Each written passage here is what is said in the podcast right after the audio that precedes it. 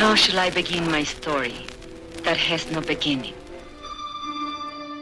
Bienvenue dans l'émission Les 2D. Les 2D, c'est des livres et des rives, une émission de lecture mise en musique. C'est tous les dimanches à partir de 11h et puis le mardi à partir de 22h sur les ondes de Radio Méga 99.2. There can be no disgrace in the true expression of love. But without it, a man can be coarsened and degraded in mind, body, and soul.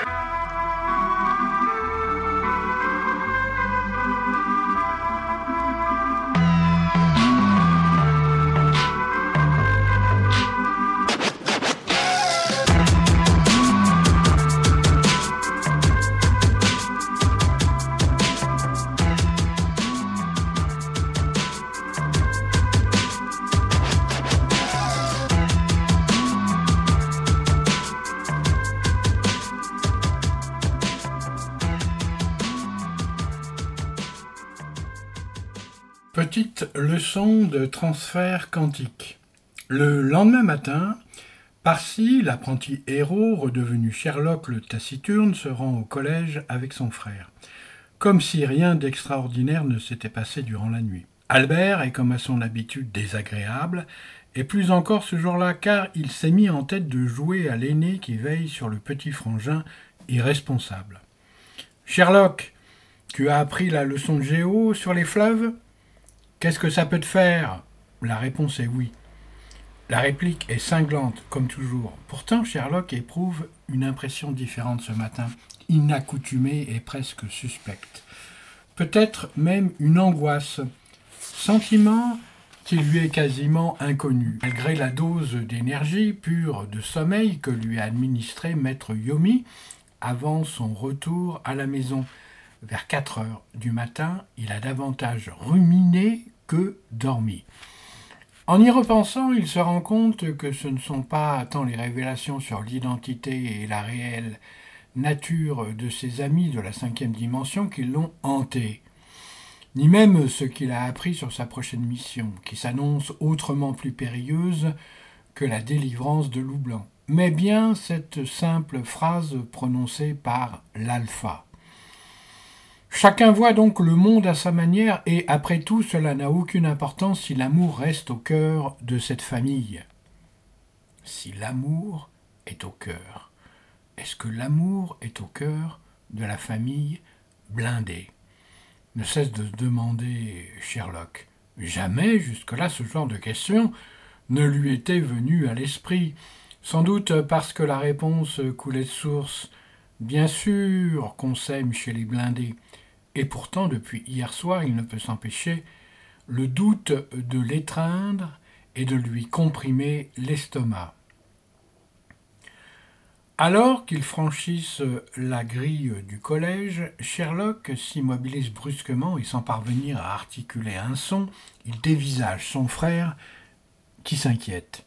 Qu'est-ce qui t'arrive? Attends, laisse-moi deviner. Tu as oublié tes affaires de maths? Euh non, d'anglais. Albert, je vais te poser une question et je veux que tu me répondes sincèrement. Ne souris pas, je suis sérieux. Ok, euh, lâche-toi, petit frère, qu'est-ce qui t'arrive? Est-ce que tu m'aimes? Albert écarquille les yeux, puis fronce les sourcils. Il prépare une réponse assassine du genre Comment peut-on aimer un givré congénital doublé d'un minable atteint du syndrome de myocheté crétinum mais les larmes qui sont en train de brouiller la vue de son jumeau le font renoncer. Il reste quand même dans le registre léger. Écoute, hormis le fait que tu sois un simplet horripilant, je t'aime comme mon frère. Je veux dire que je, je, ne laisserai jamais personne te faire du mal ou même t'humilier. Ça, c'est un privilège que je me réserve. Et voici que les larmes roulent sur les joues de Sherlock. Mais évidemment que je t'aime, petit frère, comment peux-tu en douter?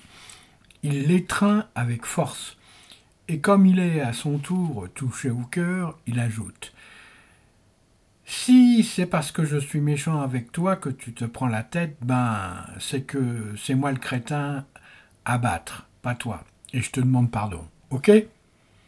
Sherlock hoche la tête en reniflant. La séquence émotion est close. Maintenant, il a honte, mais cela lui a fait le plus grand bien.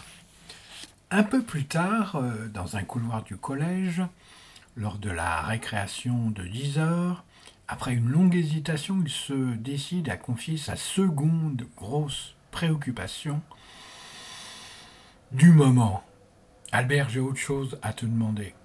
Son frère ferme à demi un œil, soupçonnant maintenant que la séquence émotion dit tu m'aimes préparait en fait le terrain pour une opération. J'ai besoin que tu me rendes un service. Vas-y, annonce. Tu veux que je te couvre? Pourquoi cette fois? Je vais devoir m'absenter pendant le week-end. Albert écarquille les yeux.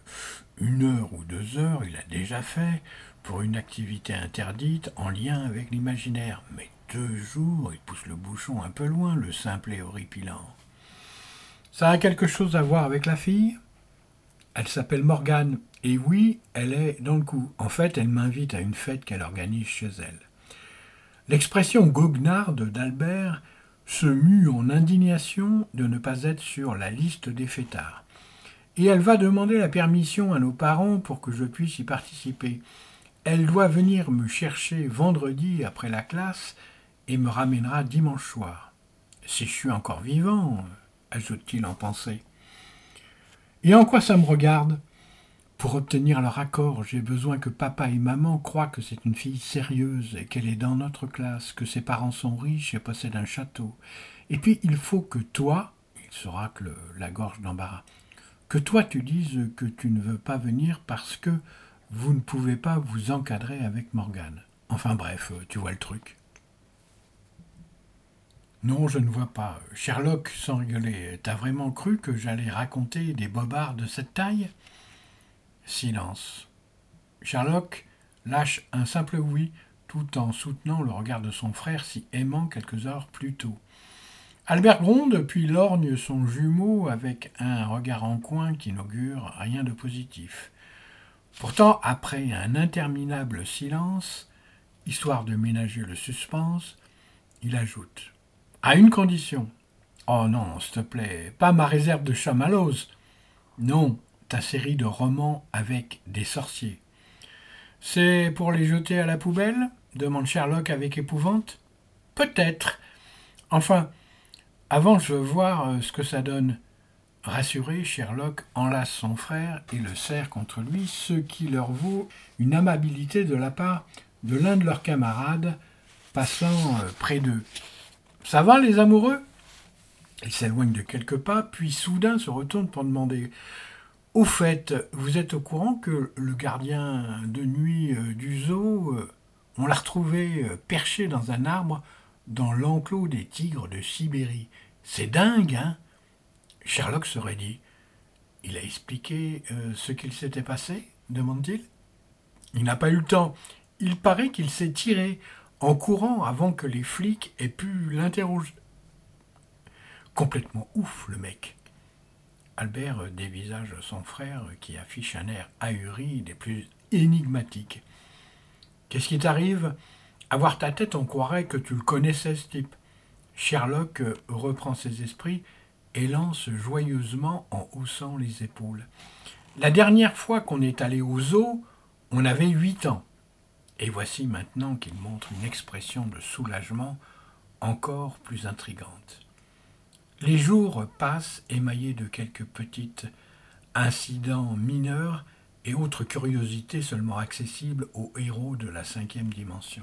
Ainsi, lors d'un cours de français où le professeur s'est montré un peu trop désagréable à son encontre, c'était pourtant tout à fait justifié, Parsi s'est amusé à faire tomber son cartable du bureau, trois fois. Même couché, il l'a fait basculer. La victime en a été si déstabilisée qu'elle a donné une interro-surprise à la classe, comme pour euh, pouvoir garder un œil sur, sur ce cartable à malice. Un autre jour, L'apprenti héros a eu la surprise d'assister à une scène sidérante alors qu'il traversait la cour pour se rendre en gym. Le CPE était aux prises avec un grand de troisième qui apparemment se rebellait avec violence. Jusqu'à ce jour, Sherlock ne voyait en ce grand gaillard d'une trentaine d'années qu'un type normal. Un humain, plutôt sympa d'ailleurs, mais quand il s'est énervé, il a tout d'un coup changé de tête, révélant que dans la cinquième dimension, il était un, une espèce de bulldog avec des canines de 10 cm et des yeux rougeoyants. Le plus étrange est qu'il a postillonné de longs fils de barbe dans la figure du troublion sans que ce dernier ne s'en rende compte. Sherlock n'a pu s'empêcher d'émettre un Burke qui a de nouveau décontenancé Albert. Enfin, le vendredi soir arrive et le taxi euh, devant la maison. Morgane en descend prestement, puis le pas léger se hâte de venir sonner à la porte des blindés. C'est Madame qui ouvre sourire et s'apprête a annoncé qu'elle va appeler Sherlock quand celui-ci s'écrie dans son dos si fort qu'elle en tressaille. J'arrive, Morgane, je suis prêt.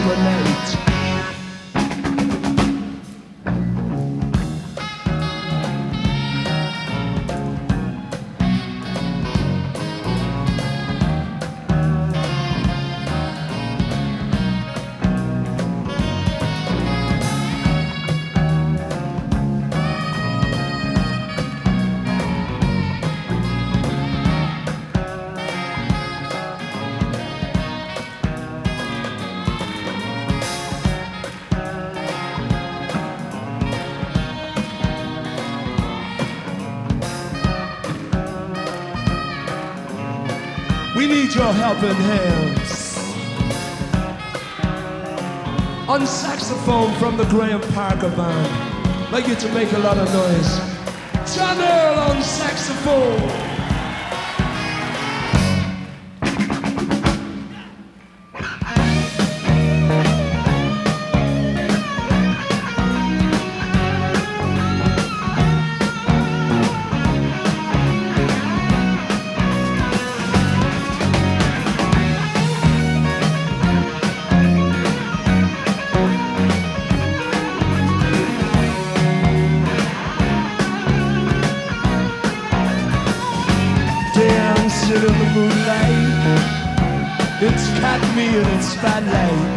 Monterey, dancing in the moonlight on this long hot summer night.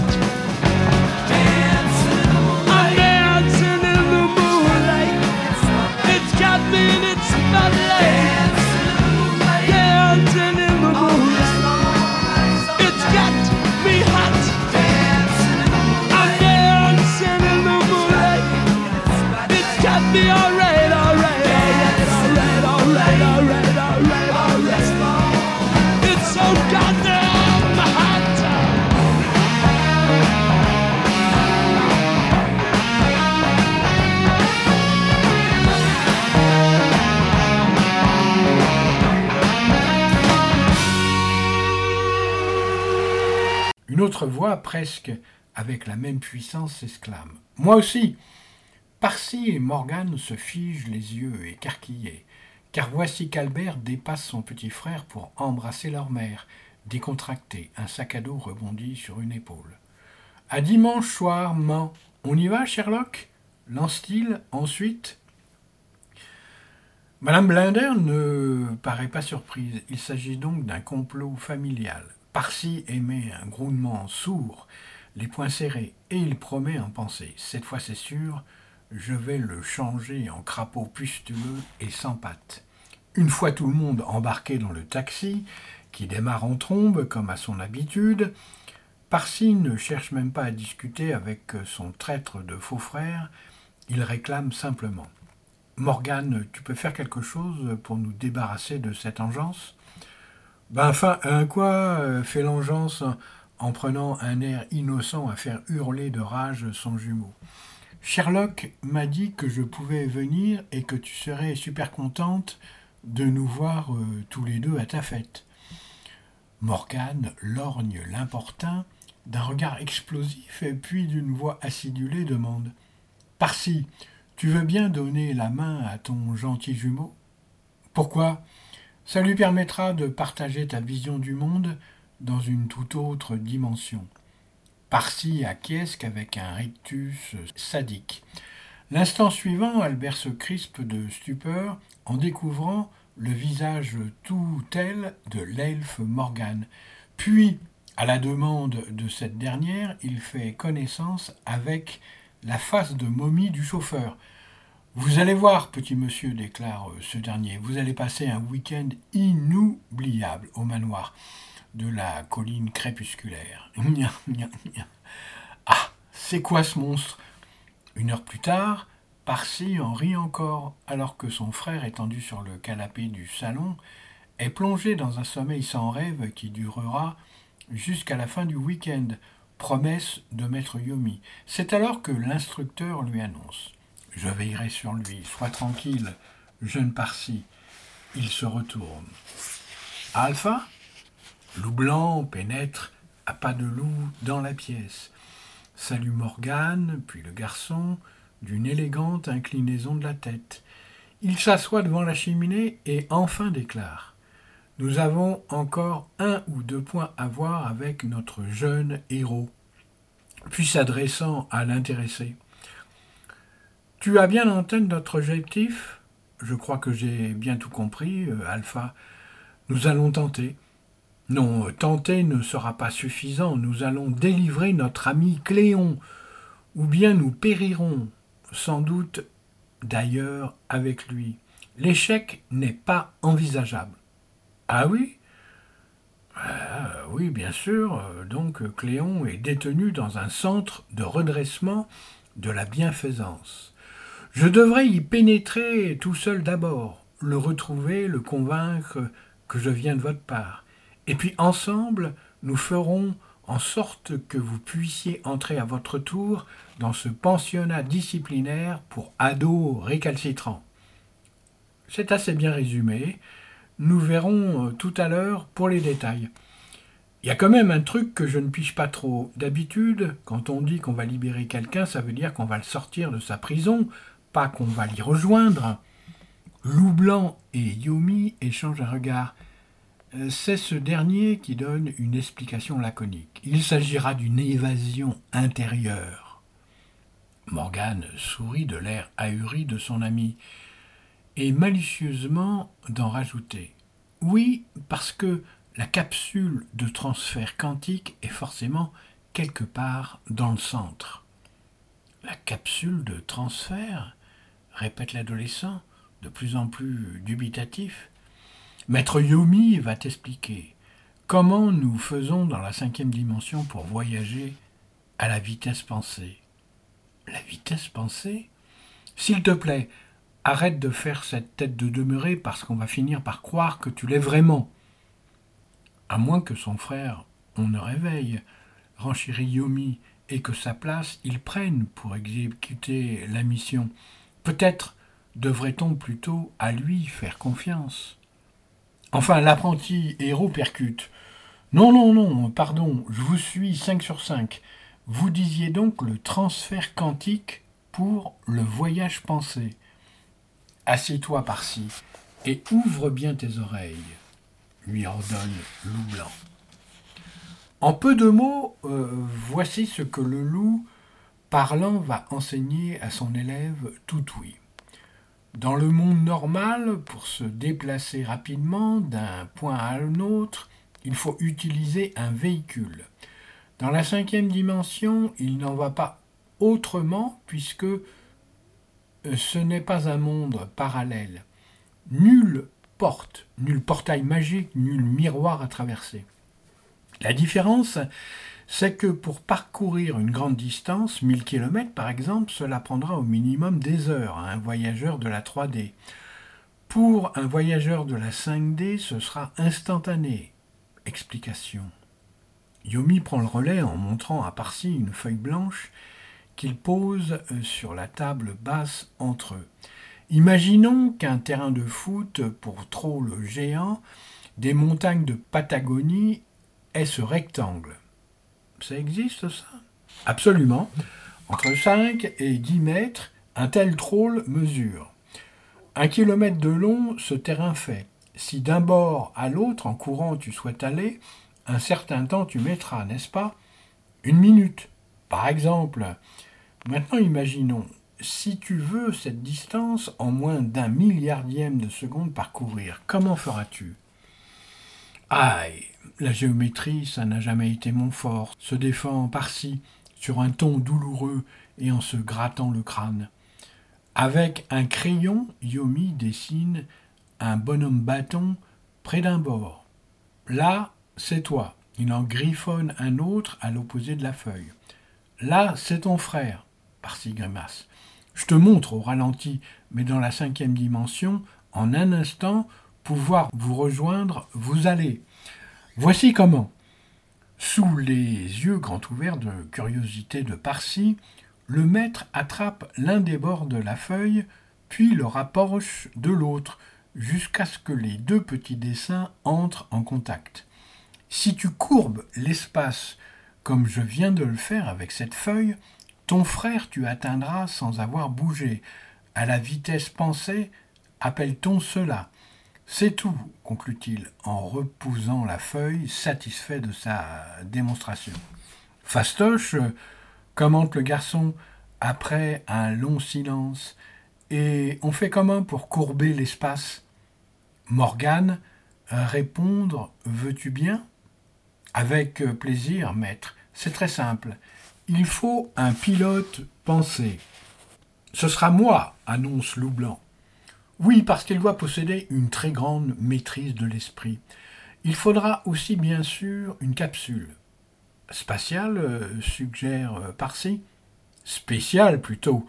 Et enfin, il est indispensable de disposer d'un propulseur super puissant. Une fusée?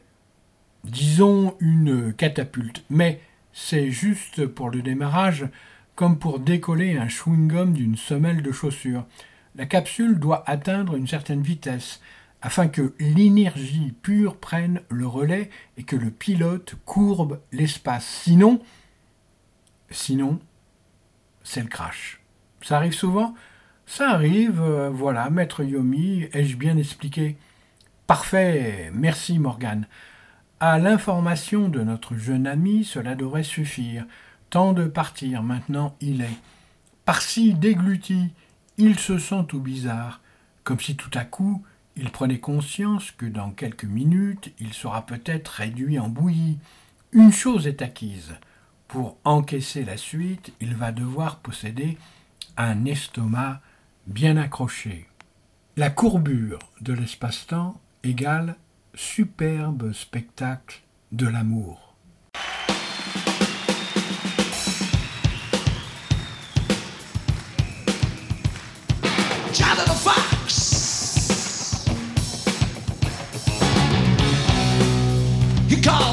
To Jimmy the Weed.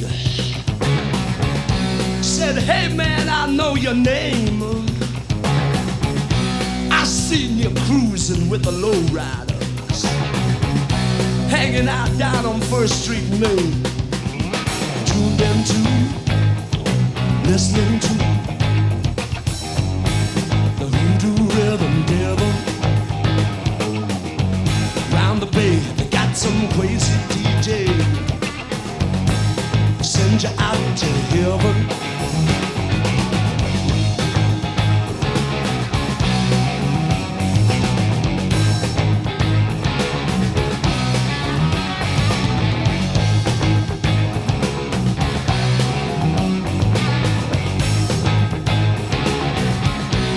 Jimmy the weed for greed, he was taken back. Johnny the fox, you old sly cat. Cleverly the fox conceals his stash.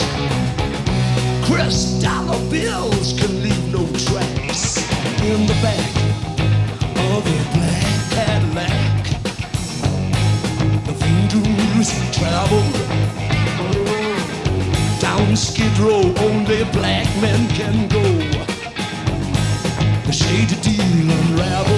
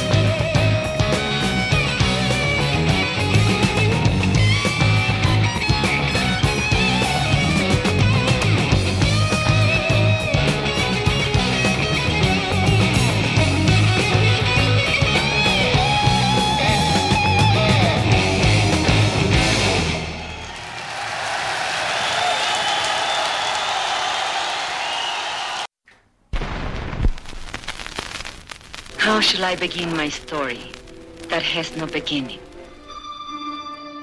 Bienvenue dans l'émission Les 2D. Les 2D, c'est Des livres et des rives, une émission de lecture mise en musique. C'est tous les dimanches à partir de 11h et puis le mardi à partir de 22h sur les ondes de Radio Méga 99.2. Bon, je suis content hein, parce que j'ai trouvé des très bonnes cordes euh, pour mettre sur ma guitare. Ça faisait au moins 8-9 ans que je ne les avais pas changées. Je même plus euh, quelle marque euh, je mettais. Voilà, bon, moi, maintenant j'en ai trouvé une, qui me convient tout à fait. Et 8-9 ans, même. quel trafic alors Trafic de cordes.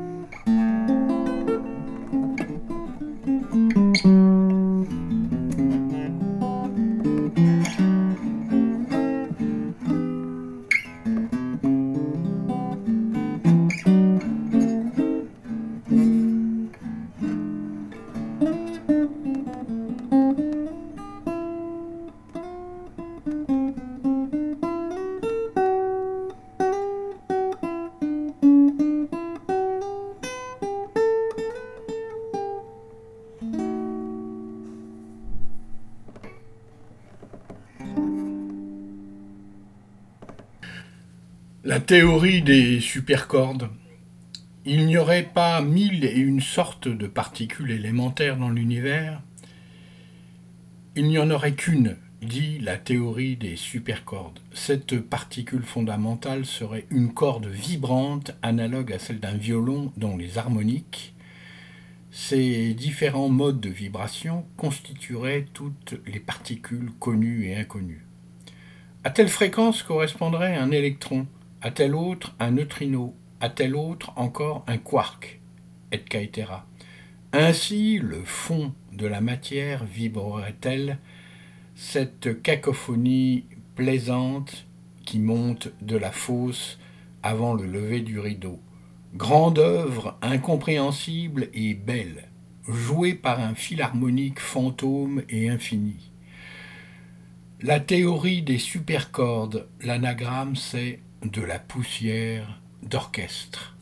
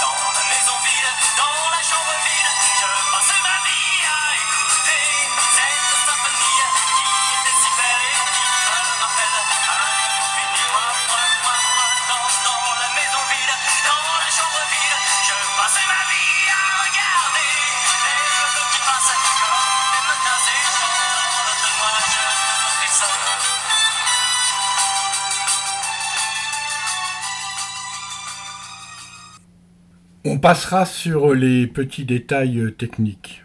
Ah, c'est vrai, c'est le cas de le dire, en mode euh, confinement, la technique, euh, c'est plus du tout pareil. Mais ce qu'il y a de bon, c'est que ça permet de développer sa capacité d'improvisation avec les moyens du bord. La préparation de l'opération Cléon sera longue et assez stressante pour Parsi, puisqu'il ne sera question que de dangers, de pièges et d'autres périls mortels. Puis, enfin, vers minuit, le commando prend la direction du sous-sol de la maison afin de gagner la salle dite de transfert quantique. Celui-ci se révèle aussi profond que les étages supérieurs sont déconcertants pour un visiteur du monde normal. Un antique ascenseur équipé d'une grille de sécurité, les descend à plusieurs dizaines de mètres sous la surface dans d'inquiétants grincements de poulies. Ils en sortent pour emprunter un couloir éclairé par une seule loupiote qui émet une lumière vacillante. Et enfin, Yomi Annonce. Nous y voici. Parsi aurait pu le deviner puisque sur la porte de bois sombre est inscrit à la peinture blanche écaillée Sphère de transfert quantique. Plutôt que d'entrer dans une salle, ils viennent de poser le pied sur une passerelle d'aluminium qui s'enfonce jusqu'au noyau d'une véritable bulle de pierre d'une dizaine de mètres de diamètre. Elle est percée à sa droite d'un conduit d'un mètre de haut. Cette singulière cave, faite de gros moellons de granit, sointe l'humidité et empeste le salpêtre. Parsi, qui s'attendait à une sorte de laboratoire extraterrestre, ultra sophistiqué, est non seulement déçu, mais encore plus inquiet sur les risques encourus. Euh, euh, c'est ça la capsule euh, demande-t-il en désignant une curieuse boule de métal rouillé de la taille d'une camionnette posée sur un support telle une balle de golf sur un tee. Certes, ce modèle est un peu rustique, mais de meilleures versions nous ne disposons point.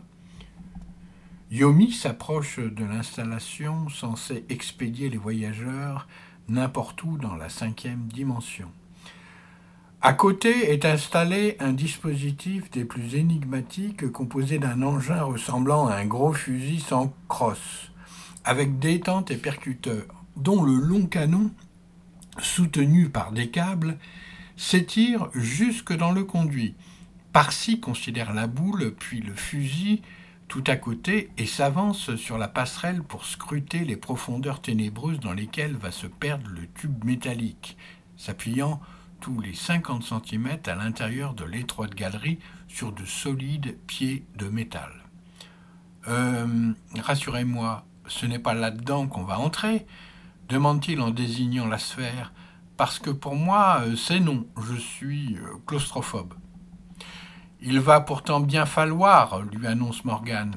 Il y a un autre petit détail que tu dois connaître, mais c'est juste pour le fun. On va également devoir euh, passer par ce tout petit tuyau qu'on appelle un canon quantique. Le garçon blêmit. Loublanc enchaîne pour expliquer de sa voix apaisante. Il faut que tu saches, jeune Parsi, que la matière est essentiellement faite de vide, comme une éponge constituée de bien plus de trous que de substance. Si tu écrases cette chose molle entre tes mains, sa taille va se réduire, n'est-ce pas? Le garçon hoche la tête. Eh bien, cette capsule, Yomi, Morgane, moi et même ton petit corps musclé d'humain valeureux ne sommes pas autre chose qu'une éponge pleine de vide. Une fois que nous aurons pris place à l'intérieur de la capsule, Maître Yomi déclenchera les rayons magiciens qui serviront de main puissante pour nous compresser jusqu'à la taille euh, voulue. De la truffe, il désigne quelques-uns de nombreux orifices percés dans la voûte de la salle tout autour de la boule métallique. C'est-à-dire, articule l'adolescent au bord du malaise, celle d'une bille, ce qu'il se passera ensuite est un détail technique sur lequel nous ferons l'impasse. Maintenant que te voilà renseigné, nous allons pouvoir y aller. Je vous rappelle que le temps nous est compté. Durant ces échanges, Maître Yomi s'est approché de la capsule. D'une simple pression d'un doigt à sa surface, il fait apparaître et pivoter un panneau rond dévoilant son contenu. Parsi s'approche et voit des sièges baquets équipés de sangles et rien d'autre. Il n'y a pas de volant Pas de tableau de bord Et pourquoi pas un parachute ironise Morgane. Elle l'attrape gaiement par un bras pour l'encourager à s'enfourner dans cet engin diabolique. Ça va faire mal? Telle est la dernière parole du jeune héros avant d'y entrer, la peur au ventre. Quand on reprend ses proportions exactes à la sortie du canon, non. Mais si tu te retrouves avec euh, une tête euh, comme un melon, des jambes de troll catcher et des bras de libellule, euh, ça peut faire bizarre. Elle éclate de rire. Et même Loup Blanc se laisse aller à grogner un insolite ricanement. Une fois les trois compagnons assis et sanglés, y compris le loup, tant bien que mal, la porte se referme en un sinistre claquement. Et tout à coup, c'est la nuit, l'effroi, rien moins que l'horreur absolue.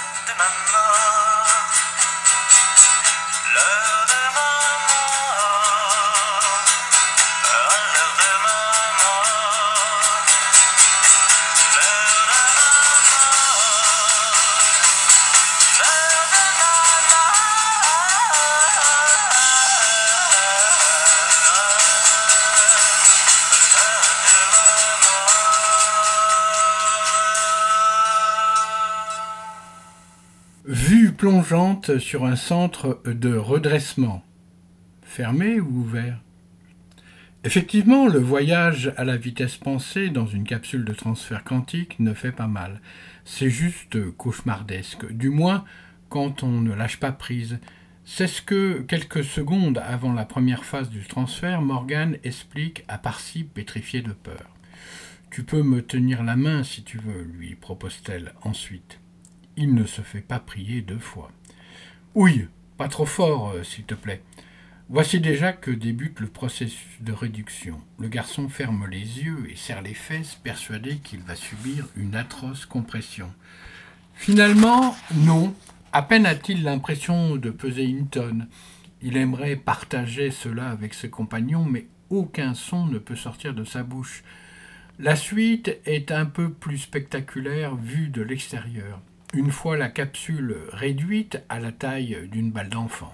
Yomi revient dans la salle sphérique, mobilise toute la puissance magique de sa volonté pour soulever la capsule qui pèse un poids phénoménal, puis la place dans la culasse du fusil propulseur. Il lui faut ensuite reprendre son souffle pendant quelques secondes avant de murmurer. Bon voyage, mes amis, et bonne chance. Il presse la détente. Au même instant, quelque part à plusieurs centaines de kilomètres de la colline crépusculaire, la capsule est comme crachée par le néant dans un environnement boisé. Tout en reprenant sa taille initiale, elle percute le tronc d'un sapin qu'elle fait littéralement exploser, puis abat une dizaine d'autres arbres, avant enfin de s'immobiliser à peu de distance d'un précipice. Sitôt la sphère stabilisée, sa porte ronde s'ouvre dans un bruit de succion caractéristique de la décompression. L'instant suivant, la voix de loup blanc résonne à l'intérieur. Vite, tout le monde dehors Une minute, s'il vous plaît, réclame Parsi d'une voix d'agonisant. J'ai, comme qui dirait, le cerveau à l'envers. Morgane, aide-le à sortir de là. Le jeune Grosy est le premier à être éjecté hors de la capsule. Il s'écrase au sol, le nez dans l'humus. Eh, ça va pas la tête, qu'est-ce qui vous prend? L'effet langue de caméléon, tu ne te souviens pas? demande Morgane en sautant hors de la capsule, aussitôt rejointe par le loup noir. Parsi fronce les sourcils. Mais le loup, loup blanc, c'est un loup noir? Si, vaguement, je me souviens. La sphère métallique est brusquement ajoutée d'inquiétantes vibrations, puis elle se rétracte jusqu'à la taille d'une petite balle qui fuse à travers la forêt vers le point exact de son apparition. Ça y est, je me rappelle, s'exclame enfin l'apprenti héros. Elle retourne à la maison. Elle y est déjà, dit le loup. Bon, tout le monde va bien, on se repère et on y va. Ça va être coton, se dit Parsi, car s'ils sont partis en pleine nuit, il semblerait qu'ils soient arrivés au crépuscule. Ils peuvent en effet distinguer au loin, au travers des sapins, le rougeoiement du soleil couchant et au-dessus d'eux, le bleu profond du ciel nocturne qui sera bientôt étoilé. L'apprenti héros constate, un peu déçu, que le paysage autour d'eux n'est guère différent de celui de n'importe quelle forêt de résineux du monde normal. On est loin du centre de redressement, euh, s'enquiert-il à vol de dragon, pas trop, euh, répond euh, Loup Blanc. Venez. Les adolescents suivent l'alpha jusqu'au bord de l'escarpement rocheux, d'où ils disposent d'un panorama fabuleux sur les vallées et les reliefs environnants. Leur regard plonge dans la vallée où niche un groupe d'immeubles ceint d'un haut mur dont le sommet est hérissé de crocs de fer. L'édifice principal, piqueté de lumière, a été érigé en parallèle d'une rivière aux eaux tumultueuses. S'étonnant lui-même, compte tenu de ses notes en géométrie, Parsi parvient à identifier la forme générale de ce rempart. C'est un parallélépipède rectangle, annonce-t-il. Tu peux traduire, s'il te plaît lui demande Morgan. Pardon, c'est du langage 3D. Euh, Et de réciter une leçon apprise par cœur. Ça veut dire que cette prison est comme une boîte comptant six faces rectangulaires dont tous les angles sont des angles droits et les faces opposées égales. C'est aussi un prisme rectangulaire droit. On n'apprend pas ça dans les écoles de la cinquième dimension. Non, répond simplement la jeune fille qui visiblement n'a toujours pas compris le propos. Ce qu'on nous apprend à nous, c'est à maîtriser l'énergie pure et c'est assez difficile. Ce qu'elle constate, en revanche, c'est que les édifices de pierre brune, percés de fenêtres carrées, obscures pour la plupart, sont sinistres à pleurer. Vivre là-dedans ne doit pas seulement casser le moral, mais aussi tout espoir. Par l'unique portail visible, une route s'échappe en longeant la rivière. Ça ne va pas être facile d'entrer là-dedans, commente Parsi. C'est la prison la plus impénétrable du pays à Qu'est-ce-que-tel Sauf pour les malfaisants. Et comme c'est ce que nous sommes, vous, ça ne vous fait aucun doute, mais moi j'ai encore un peu de mal à me faire à cette idée. Donc, euh, c'est là-dedans qu'on enferme les enfants des malfaisants pour leur lessiver le cerveau. Il est probable que tu aies fait un séjour dans ce genre d'endroit, à Kesk, la jeune elfe. Ça te donne une idée de ce dont ils sont capables pourvu qu'il n'ait pas encore effacé la mémoire de Cléon. Si c'est le cas, on fait quoi? On l'emmène de force? De force, tu plaisantes Je ne voudrais pas te vexer par-ci, mais il te faudrait des muscles un peu plus costauds que les tiens. Le garçon se tâte le biceps gauche, dont le bombé, chèrement acquis au prix de trois entraînements de karaté par semaine, fait sa fierté. Il songe un peu présomptueusement que ce Cléon aura quand même intérêt à se montrer respectueux. Durant l'heure de marche qui suit, tout en descente, donc a priori aisée, Parsi va connaître deux moments d'émotion forte. Le premier quand Morgane l'enlace soudain sans prévenir pour lui faire franchir d'un bond un précipice. C'est seulement après coup que l'adolescent réalise que, sans son intervention, sa tentative involontaire de marche sur le vide lui aurait été fatale. La seconde fois, c'est Loup Blanc qui lui sauve la mise, dans la pénombre. Par-ci distingue deux petits points lumineux se déplaçant très lentement entre les troncs. Oh Regardez, des lucioles Intrigué, il s'en approche quand une masse noire se dresse devant lui, le dominant d'au moins deux têtes. Un truc tiède et gluant lui tombe sur le nez. Berk Dans la seconde qu'il lui faut pour réaliser qu'il ne s'agit pas d'une crotte de luciole, mais d'une goutte de bave, une seconde masse noire surgit dans son dos, le bouscule et se jette sur la première. La nuit résonne alors d'un tumulte de grognements et d'humus piétinés aussi furieux que bref. Un couinement marque la fin de l'échauffourée, suivi de la fuite du vaincu. Repartons vite, il peut revenir avec sa tribu, annonce Loup Blanc essoufflé. C'était quoi euh, demande le garçon. Un ours? Un pot collectionneur, une sorte de gobelin nocturne, hideux et très gourmand, mais facile à effrayer quand on a les crocs appropriés. Ah Et qu'est-ce qu'il collectionne? Les têtes? À un souffle près, il partait avec la tienne. Par-ci, dégluti en se passant une main sur le cou. En moins de cinq minutes, il a échappé deux fois à la mort. Et dire que ce n'était que des petits incidents de parcours.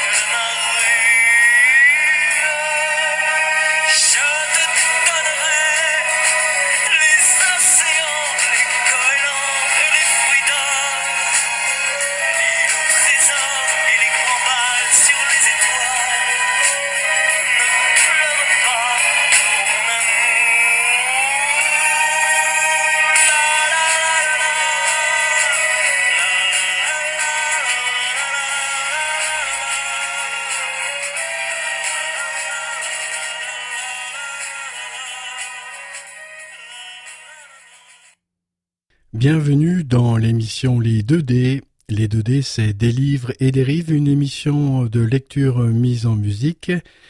C'est tous les dimanches à partir de 11h et puis le mardi à partir de 22h sur les ondes de Radio Méga 99.2.